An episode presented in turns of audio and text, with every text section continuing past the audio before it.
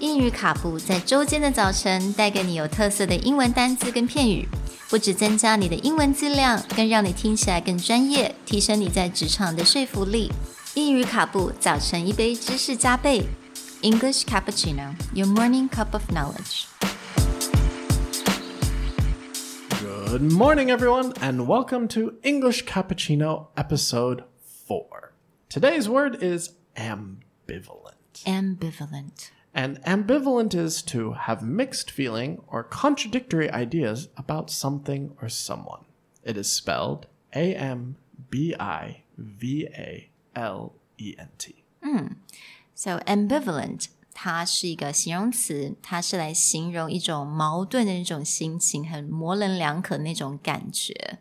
Now, a lot of people who learn this word actually use it incorrectly, and they make it synonymous with the term to not care. Like, I'm indifferent, I don't care, I'm ambivalent. But it's actually quite the opposite. Ambivalent is when you care so much that you have two different feelings, you have two mm. different poles. And this gets laid out really great in our example for today, which is the movie Girl Interrupted. Hmm. In this movie, the main character is talking to her therapist and trying to convince the therapist to let her out of the mental institution. Your progress has plateaued. Does that disappoint you? I'm ambivalent. In fact, that's my new favorite word. Do you know what that means, ambivalence? I don't care. If it's your favorite word, I would have thought It would. means I don't care. That's what it means. On the contrary, Susanna, ambivalence suggests strong feelings in opposition. The prefix, as in ambidextrous, means both. The rest of it, in Latin, means vigor. The word suggests that you are torn between two opposing courses of action.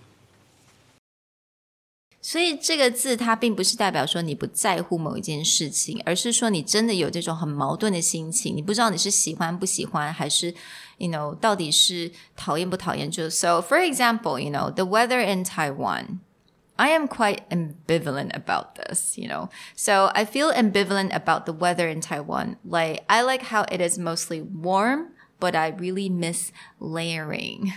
Right. So it's like, okay, it's nice that we're not getting snowstorms or blizzards, but at the same time, I have a closet full of beautiful coats that have no purpose exactly. because it's never cold enough to bring them out. Yeah, so I'm very ambivalent about the weather in Taiwan. Right. Another example might be she has an ambivalent attitude toward running in the morning. It's always challenging to get out of bed when it's still dark outside, but she always feels good afterwards. Hmm.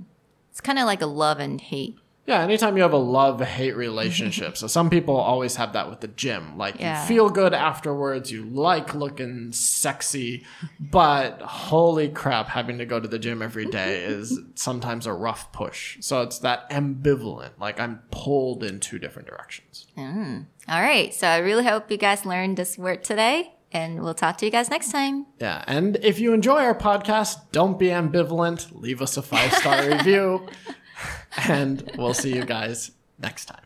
Bye. Bye.